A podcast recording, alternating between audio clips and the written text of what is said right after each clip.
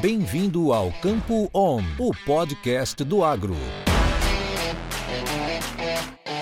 Bom dia a todos. Aqui quem fala é Guilherme Bernardinelli, consultor em gerenciamento de riscos na Stonex.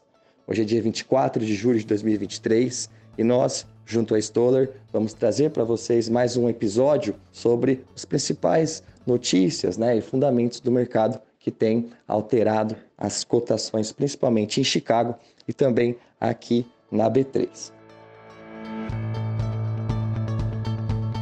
É, de maneira geral, o principal olhar do mercado nesse momento é referente à safra dos Estados Unidos.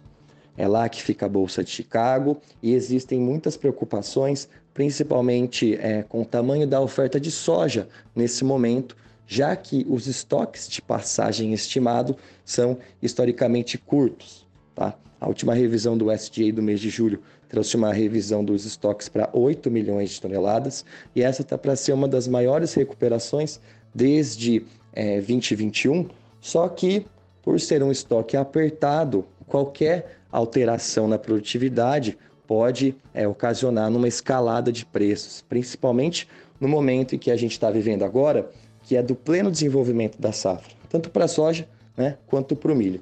Ambas as culturas estão em fase de desenvolvimento e, mais do que nunca, as chuvas são cruciais para determinar essa produtividade e também para auxiliar a gente né, pra, nesse entendimento de qual será é, o tamanho da oferta dos Estados Unidos. Nesse último final de semana, as chuvas não vieram como esperado, então hoje a gente observa é, mais uma alta nas, nas, cotações de Chicago. E nesse período né, que a gente vive, entre os meses de junho até o final de agosto, que a gente denomina de mercado climático, é natural que é, esse tipo de comportamento né, do clima traga esse movimento para os preços.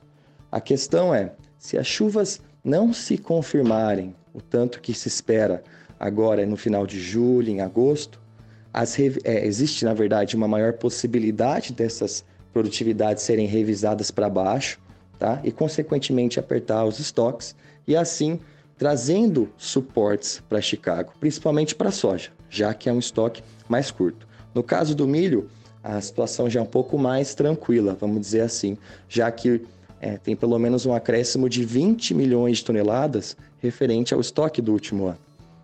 É, fica muito em dúvida também agora, desde, o, desde a semana passada, a questão do acordo de exportação de grãos entre Rússia e Ucrânia.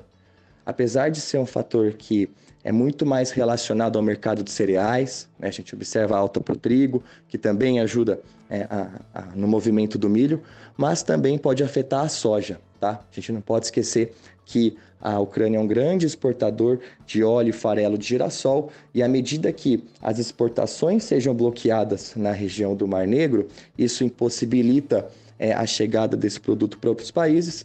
Então, eles podem buscar os derivados da soja como substituto e, consequentemente, aumentar a demanda pelo grão. Pensando em perspectivas de preços daqui para frente, a gente vai estar dependente principalmente do tamanho então da oferta dos Estados Unidos e também dos desdobramentos dessa guerra, tá? No Brasil, a colheita do milho safrinha continua avançando, cada vez mais é, esse produto né, físico vai chegando nos mercados.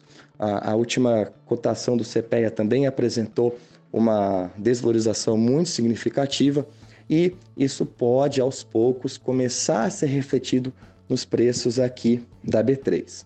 Tá? Essa condição entre Rússia e Ucrânia também pode mexer aqui com as exportações de milho no Brasil, trazendo uma sustentação nos preços, mas para entender a perspectiva disso, para ver se, se isso é, de fato vai trazer uma elevação muito mais significativa das exportações de milho do que a gente estima inicialmente, que agora é de 50 milhões de toneladas, vai depender também se esse acordo vai continuar sendo é, renovado ou não. Né?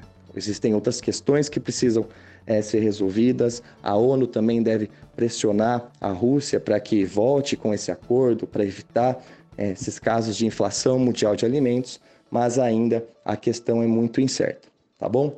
É, muito obrigado a todos pela atenção e a gente se encontra na próxima semana. Obrigado. Isso é conhecimento. Isso é Stoller.